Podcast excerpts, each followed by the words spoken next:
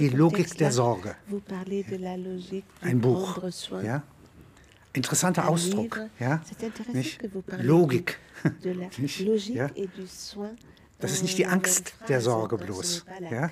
nicht? sondern die Konzentration, die aufgrund von Sorge entsteht. Die Hingabefähigkeit, ja? Und die se restructurer. sodass wir seit 20.000 Jahren jederzeit an einer Reinschrift arbeiten, Ja? Die heute absolut notwendig ist. Was ist die Libido, wenn Sie das einmal erläutern?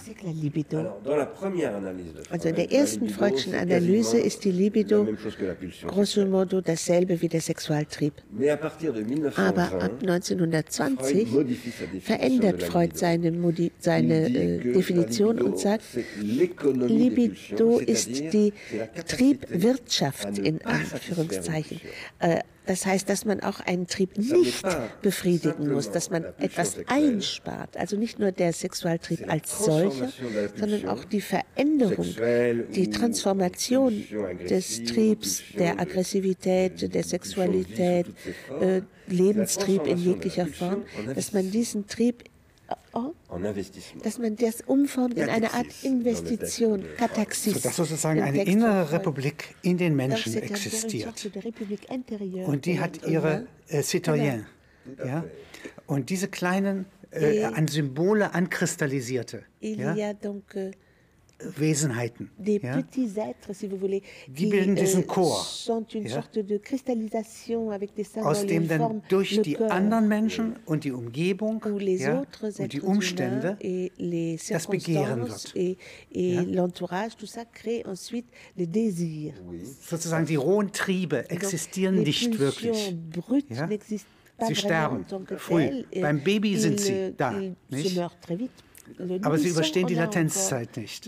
Ja? euh, euh, Und sie qu'ils kristallisieren sich neu ja, und werden innere Bürger. Und eine- eine Arbeitskraft, das, was das Kapital ansaugt, Ja?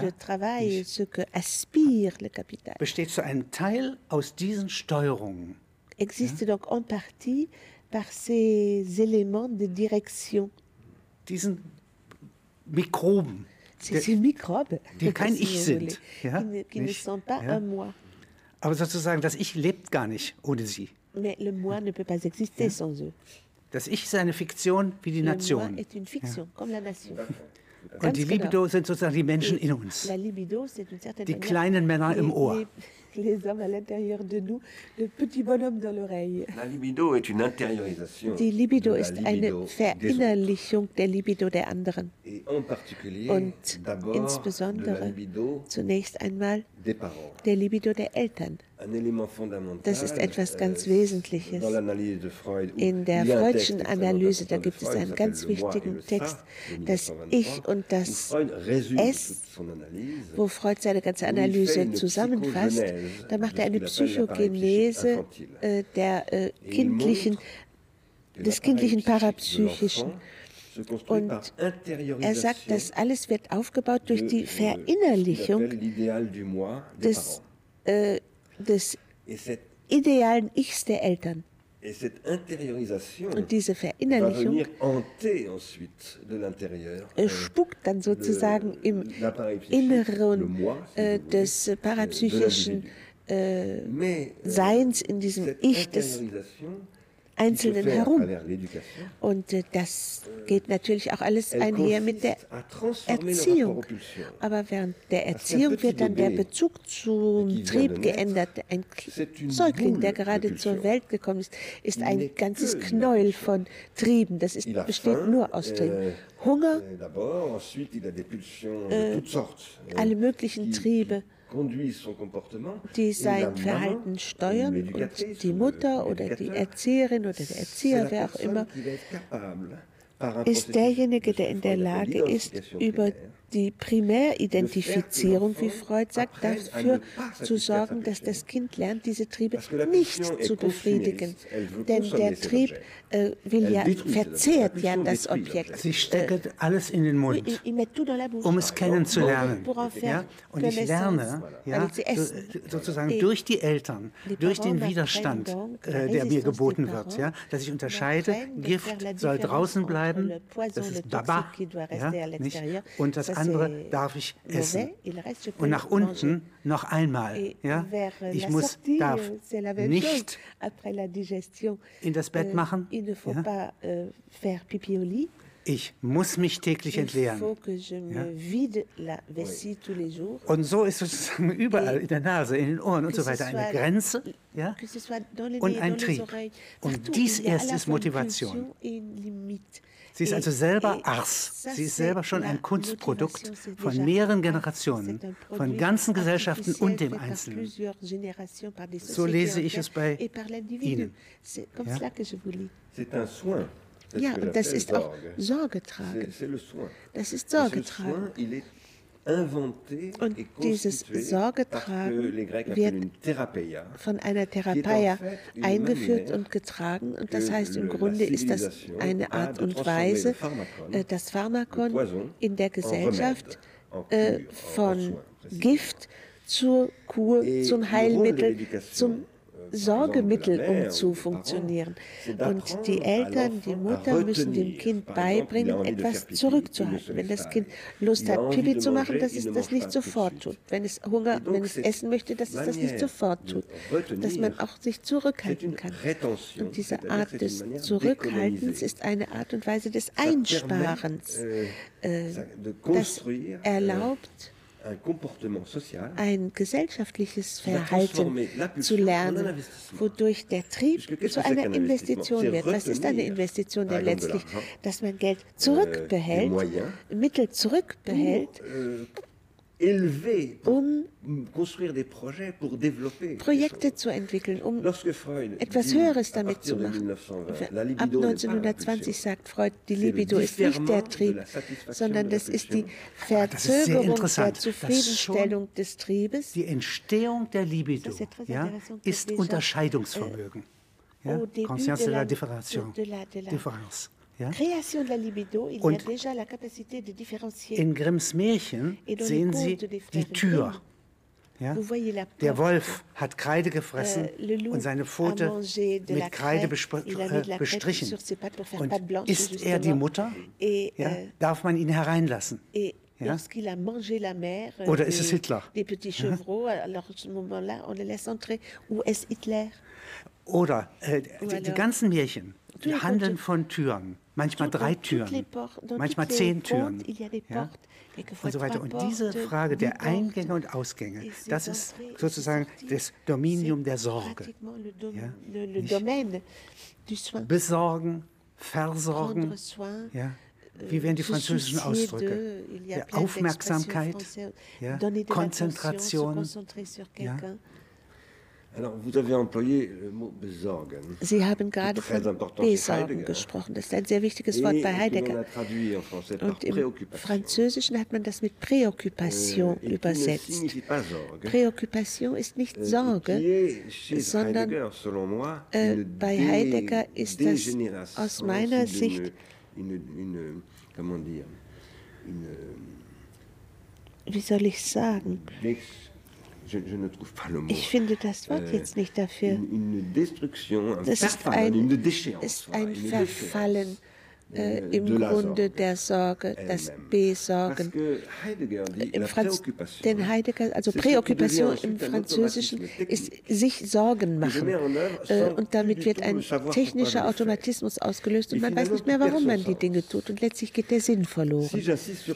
Wenn ich diesen Punkt betone, dann weil wir heute im 21. Jahrhundert erleben, wie der Kredit zusammenbricht, und zwar in jeglichsten äh, Bildung, Erziehung ist von jungen Leuten nicht mehr als etwas absolut Notwendiges gesehen, sogar die Liebe.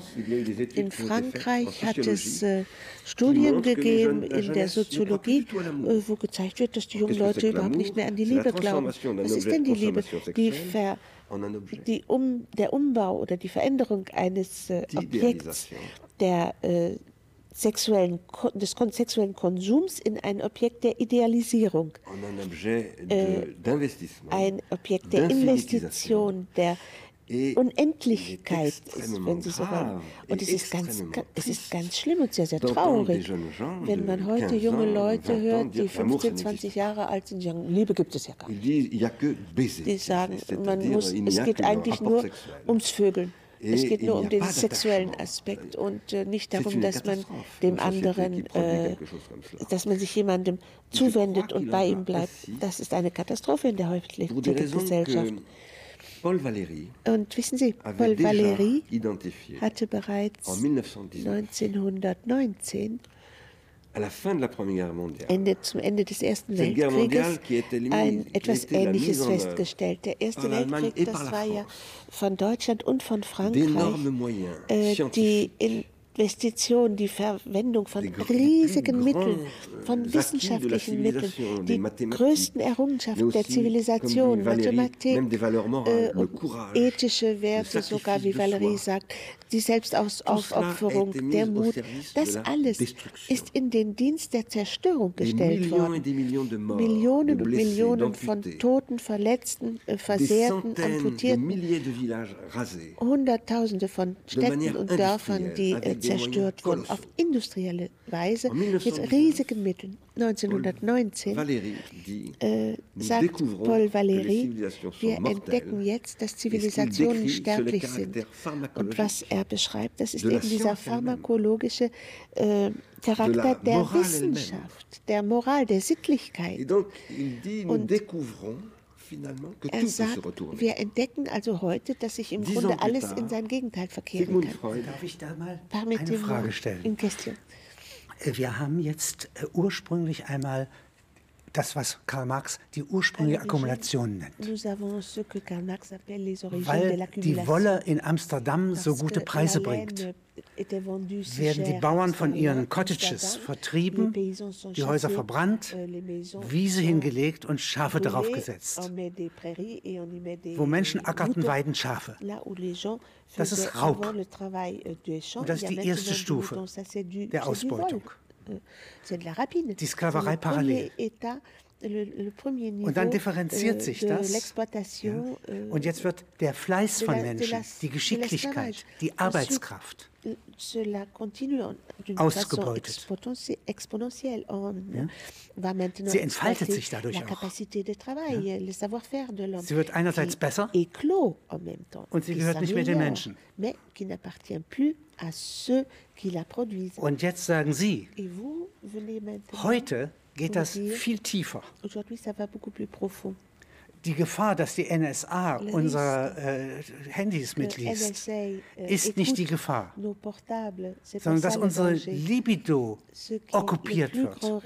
Dass sozusagen unserem Ich, dem Individuum, ja, das ja nur mit anderen zusammen ein Individuum sein kann.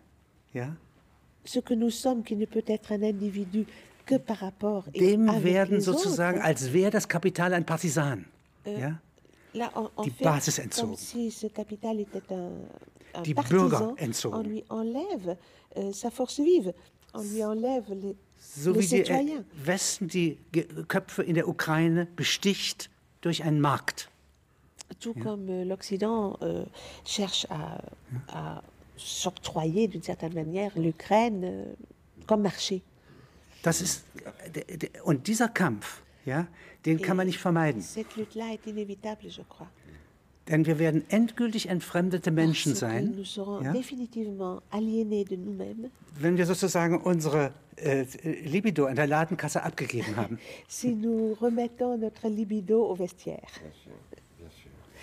Ce que vous avez décrit là, en Was Sie jetzt gerade beschrieben haben, indem Sie zunächst auf Karl Marx eingegangen euh, sind.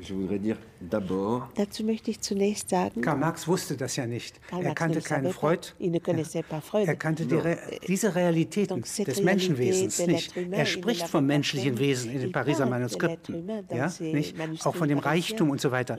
Aber er kann es ja nicht erforscht haben. Natürlich, Sie haben recht. Néanmoins, il dit deux choses très Aber er sagt zwei sehr wichtige Dinge, die äh, zu verstehen geben, wie es zu dieser Entwicklung gekommen ist, auch wenn er das noch nicht erkennt. Premièrement, il pose, il montre que le capitalisme er zeigt, dass der Industriekapitalismus eine neue Beziehung zwischen Wissen und Wirtschaft schafft. Bis zu Beginn des 19. Jahrhunderts ist es so, dass das Wissen, also das euh, akademische Wissen,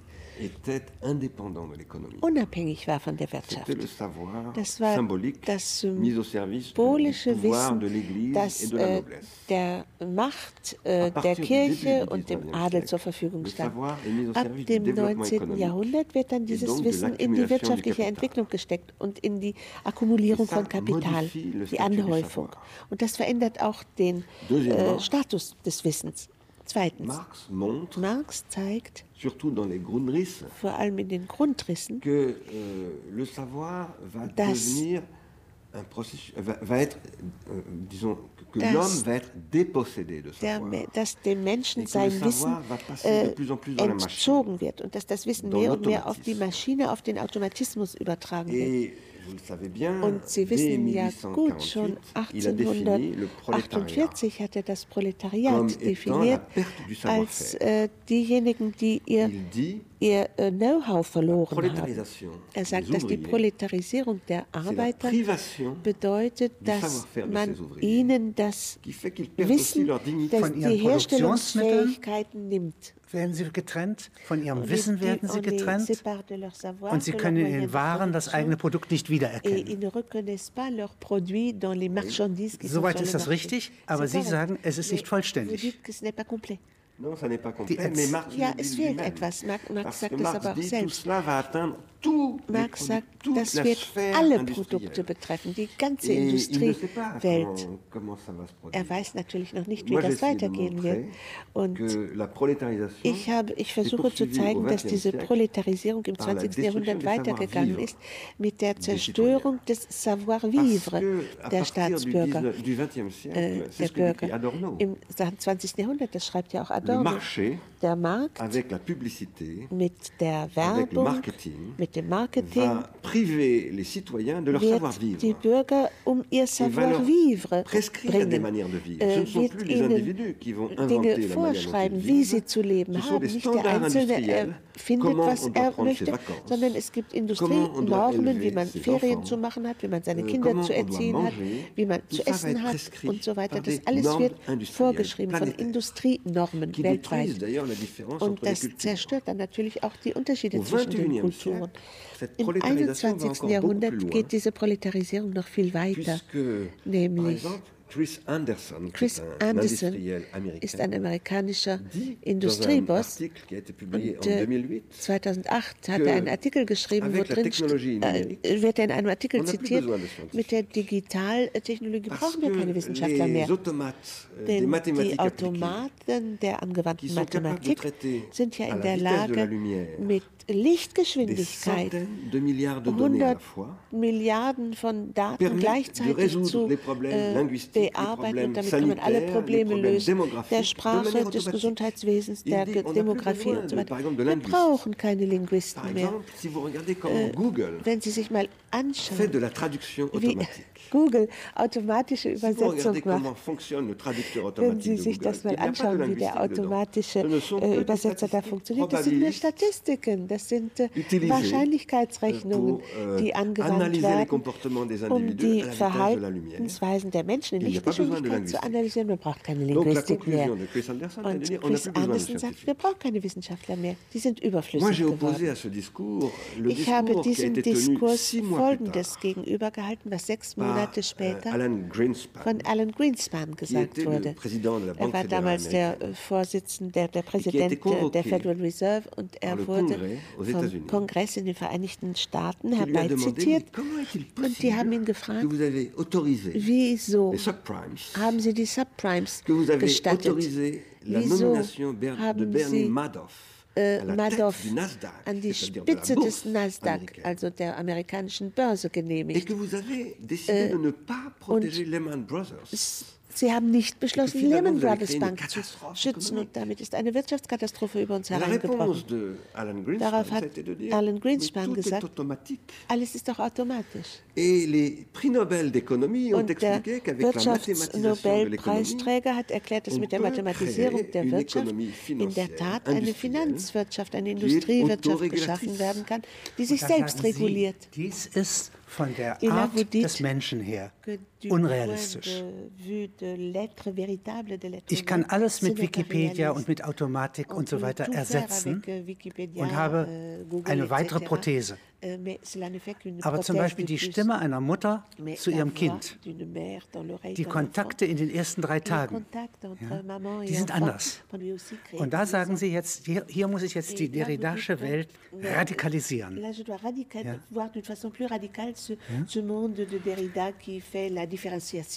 Und muss äh, gewissermaßen äh, an jedem einzelnen Punkt ja, unseres Sinnensystems.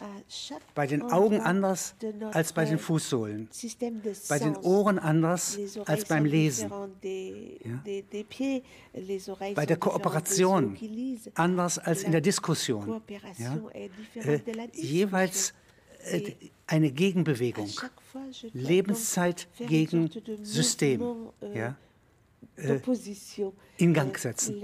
Ich, wir müssen den Kapitalismus neu erfinden. Er ist nicht endgültig entstanden.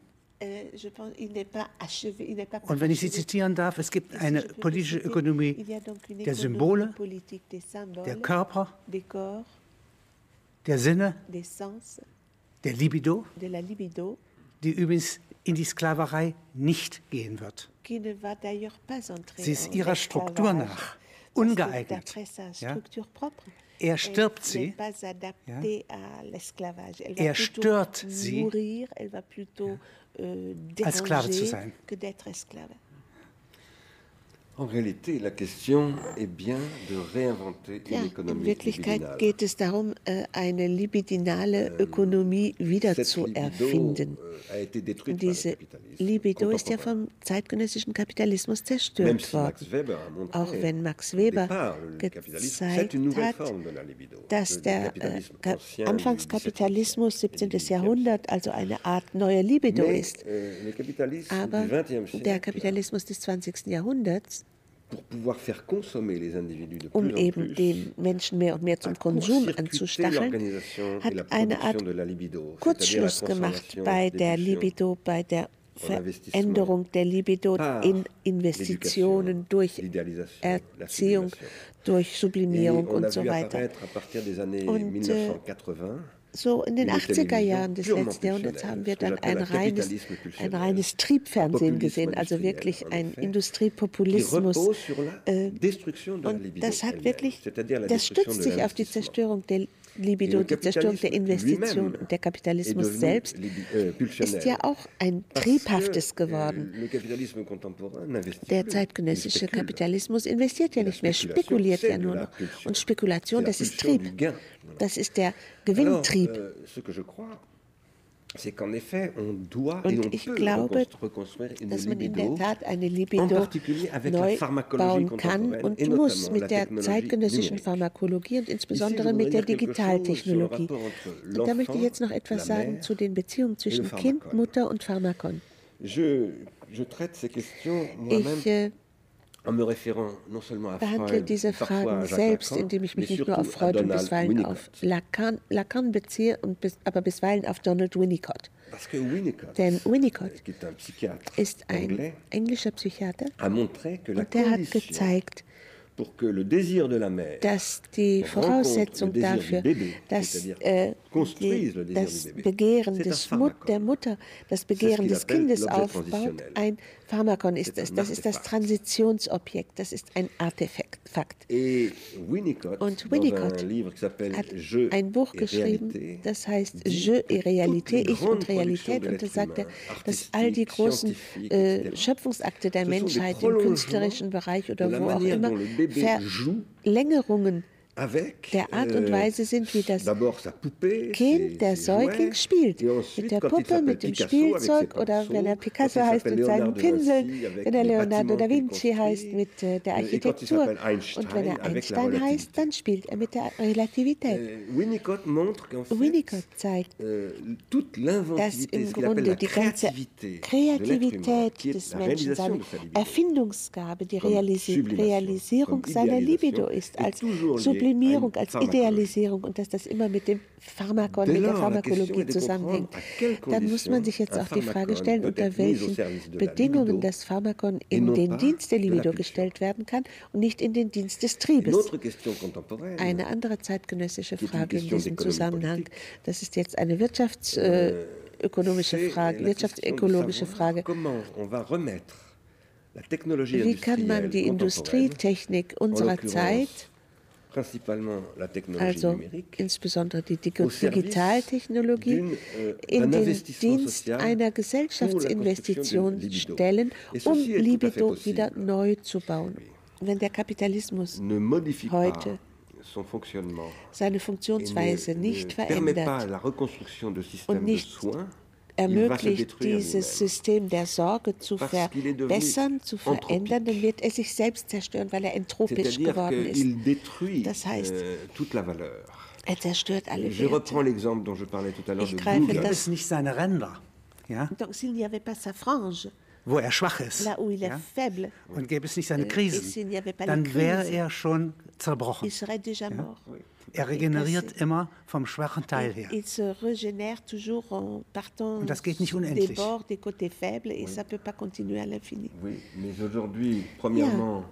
Euh, il est devenu extrêmement hégémonique, zum einen ist er heute sehr hegemonisch geworden, die Ränder werden zerstört. Äh, er dominiert ja den ganzen Erdball.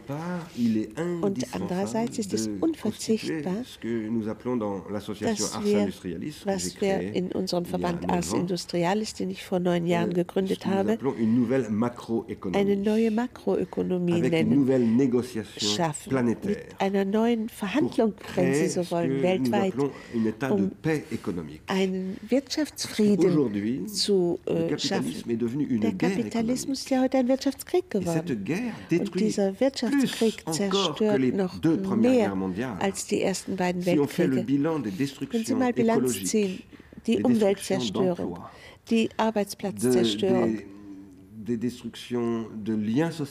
die Zerstörung der gesellschaftlichen äh, Bindungen, der Bildung, der Aufmerksamkeit, die man dem anderen Menschen entgegnet. 15 Prozent der amerikanischen Jugendlichen leiden an ADS, Attention Deficiency Syndrome.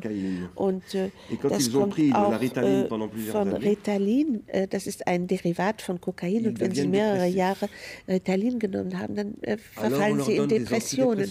Und dann gibt man ihnen äh, Stimmungsaufheller, Antidepressiva, die werden letztendlich gefährlich. Äh, jemand, der nur noch euh, auf chemische Reize regiert, neurologische Reize, äh, der wird irgendwann mal, äh, brennt da was durch. Und das ist also ein System, das alle symbolischen Regeln zerstört, alle sozialen, gesellschaftlichen Regeln. Wenn Sie einmal den Beruf des äh, Philosophen ja, äh, heute mir beschreiben. Sie sprechen ja ganz anders, als Schopenhauer sprach. Ja? Privatdozent. Ja? Sie sprechen auch, wirken auch nicht wie Hegel. Ja? Nicht? Äh, jetzt, äh, wenn auch schon Derrida ist ganz anders. Ja?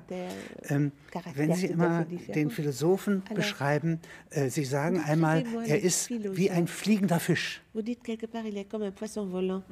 Mhm.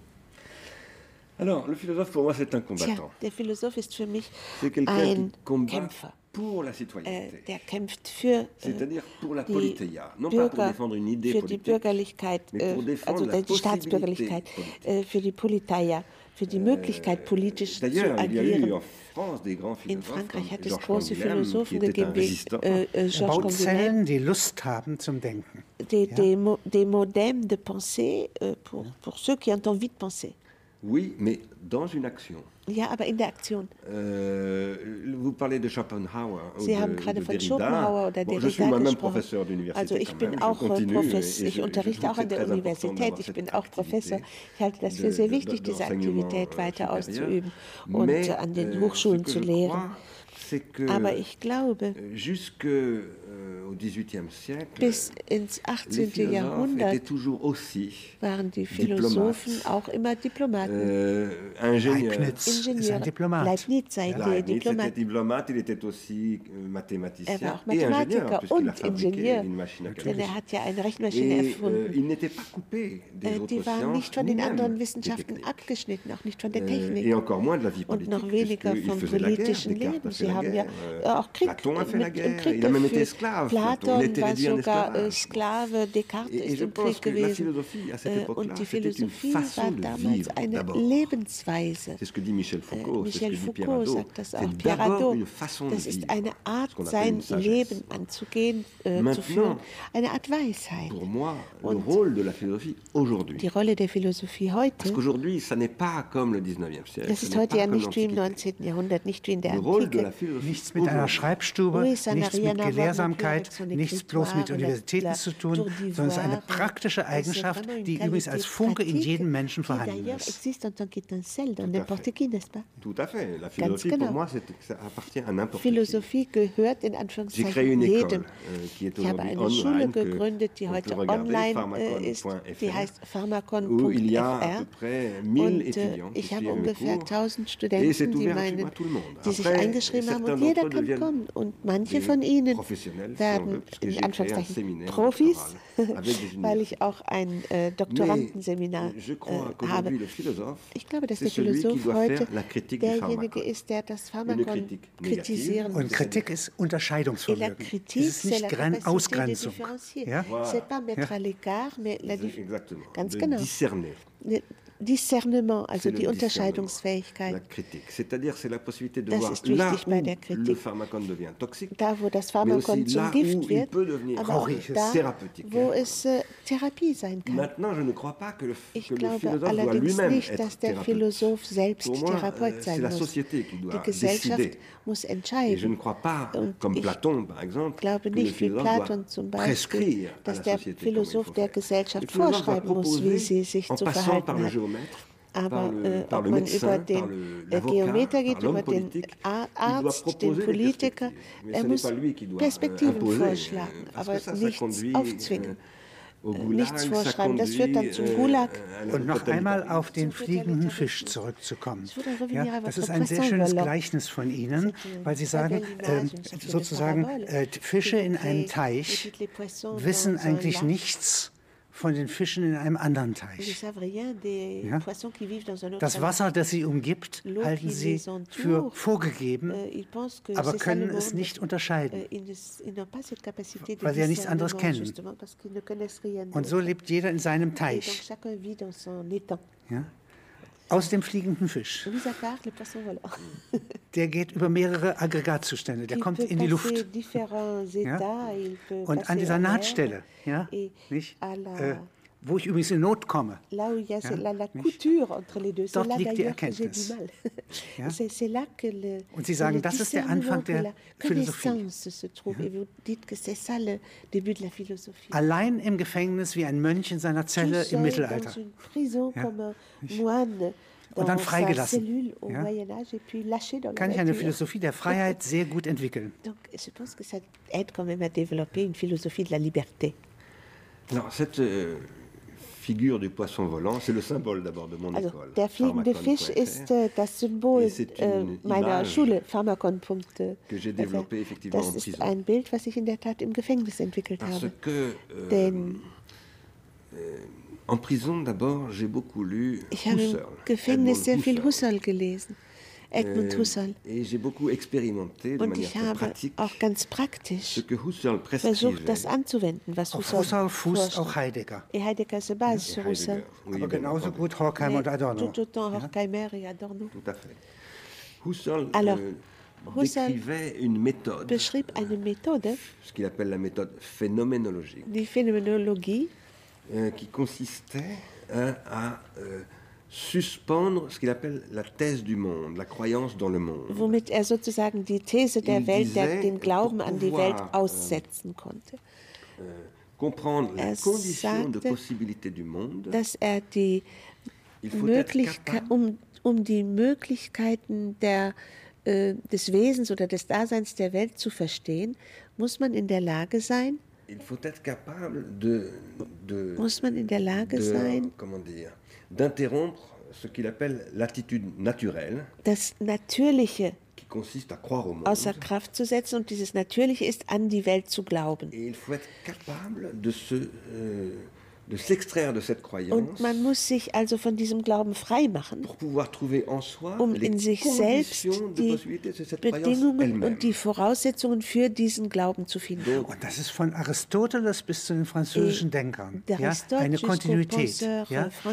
Der Tastsinn steckt in den Fingerspitzen, aber setzt den ganzen Körper voraus. Ja, als Orientierung. Dans la, dans la pulpe ja? des doigts, mais Denn der rennt gegen die Wand, wenn ich falsch taste. Mais, mais, ja? mais quand même à contribution tout le corps. Aber diese Voraussetzung vergesse ich. Mais j'oublie facilement cette Und genauso im Teich mit den anderen Fischen, ja, in der Gewohnheit, ja, werde ich nicht darüber nachdenken können als Fisch, ja, dass die anderen schönen Inseln da sind, ja, nicht genannt Teiche, ja, Paralleluniversen ja, vorhanden sind. Ja, aber der fliegende Fisch ist ja, herausgerissen. Kann der Mensch das? Das ist eine andere Art, ja, äh, mit der Proletarisierung umzugehen, ja, als dass ich mir die Produktionsmittel wegnehmen lasse. Ja, nein. Ja, in dem Moment, in dem sie weggenommen sind, ja, finde ich sofort neue. Wenn es um dieses Innere geht. Wenn es darum geht, dass die äh, formelle Subsumption wie der, wie der Marx das nennt, ja? durch die materielle, die reelle Subsumption, nämlich des ganzen Menschen samt der, des Darms, des Herzens, euh, der Libido, euh, ja, erfolgt. Ja? Und da liegt die, der Moment des Aufstands, wo der Fisch springt. Das ist ein schönes Symbol, der springende Fisch für Philosophie. C'est un beau symbole pour la philosophie. Cette image du poisson m'est venue ja, das Bild des Fisches ist mir von Aristoteles gekommen, insbesondere ein Traktat, das ich sehr viel gelesen habe und zu dem ich übrigens demnächst eine euh, Vorlesung machen werde. Das ist äh, der Traktat zur Seele. Die Seele. Über die, die drei Seelenkräfte. Les trois forces de l'âme, la psyché die drei, die euh, drei Seelen, genau. Und da sagt Aristoteles, das Einzige, was ein Fisch nicht sehen kann, ist das Wasser. Denn er ist ja immer im Wasser. Die einzige Möglichkeit, das Wasser zu sehen, ist eben herauszuspringen. Und von dem Moment an habe ich mir dann dieses Bild mit dem fliegenden Fisch entwickelt. Aber ich habe das eben in Bezug auf Husserl getan. Denn Husserl sagt, man muss praktisch aus der Welt herausgehen, um denken zu können. Euh, ne les choses du monde. Das Denken kann nicht von den Dingen der Welt konstituiert werden. Und ich habe versucht, dem zu widersprechen. Denn meine Erfahrung, äh, in meiner Zelle, war ich ja praktisch aus der Welt herausgenommen. Ich war, mir war die Welt ja entzogen worden. Und gleichzeitig habe ich in meiner Zelle, dank Gérard Granel, Bücher gehabt. Und diese Bücher waren Spuren der Welt. Das heißt, weil ich einen Bezug zur Welt behalten habe, aber mit einer Welt, die sublimiert ist, diese Welt des fliegenden Fisches. Das, das, er, das sich erheben, der fliegende Fisch, der derjenige, der sich aus seinem Milieu herausnehmen kann, der über seinen Schatten springt, der idealisiert, der eben auf eine andere Ebene kommt, auf die Ebene dessen, was nicht existiert. La vérité, ça pas. Die Wahrheit gibt es ja nicht. La justice, ça Gerechtigkeit gibt es ja nicht. Nicht einmal das Liebesobjekt gibt es. Auf jeden Entzug, auf jeden Raub, ja, den ein ökonomisches System an Menschen begeht, ja, entsteht eine Erfindung auf der Seite der Menschen. Ja? Weil sie herausgeworfen werden, äh, ja, fangen sie an zu denken. Das ist kein Automatismus. Ja. Aber während es sozusagen die Liebe ja, äh, vielleicht nicht gibt, das Recht vielleicht nicht gibt, die Wahrheit vielleicht nicht gibt, ja, kann ich sagen, gewiss gibt es ja, meine Unruhe. Ja, die, den Antipol der Sorge äh, ja? oder den Ursprung der Sorge. L'origine ja? du, du soin. Die Frage ist ja heute, wie man das, die Vernunft, die Ratio neu denken kann als Begehren. Äh, das ist für mich eine ganz wesentliche Frage. Das ist Montaigne. C'est Montaigne aussi. Montaigne, natürlich.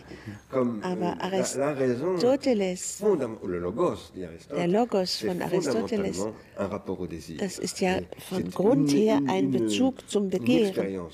Das ist eine Erfahrung des Begehrens.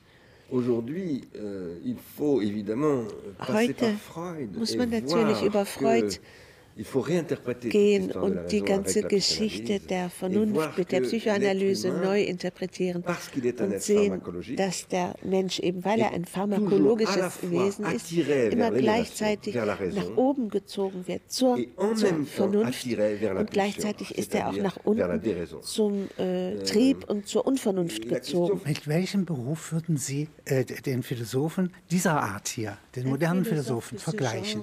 Ja? Ist das eher ein Partisan? Paraden führt er ja nicht auf.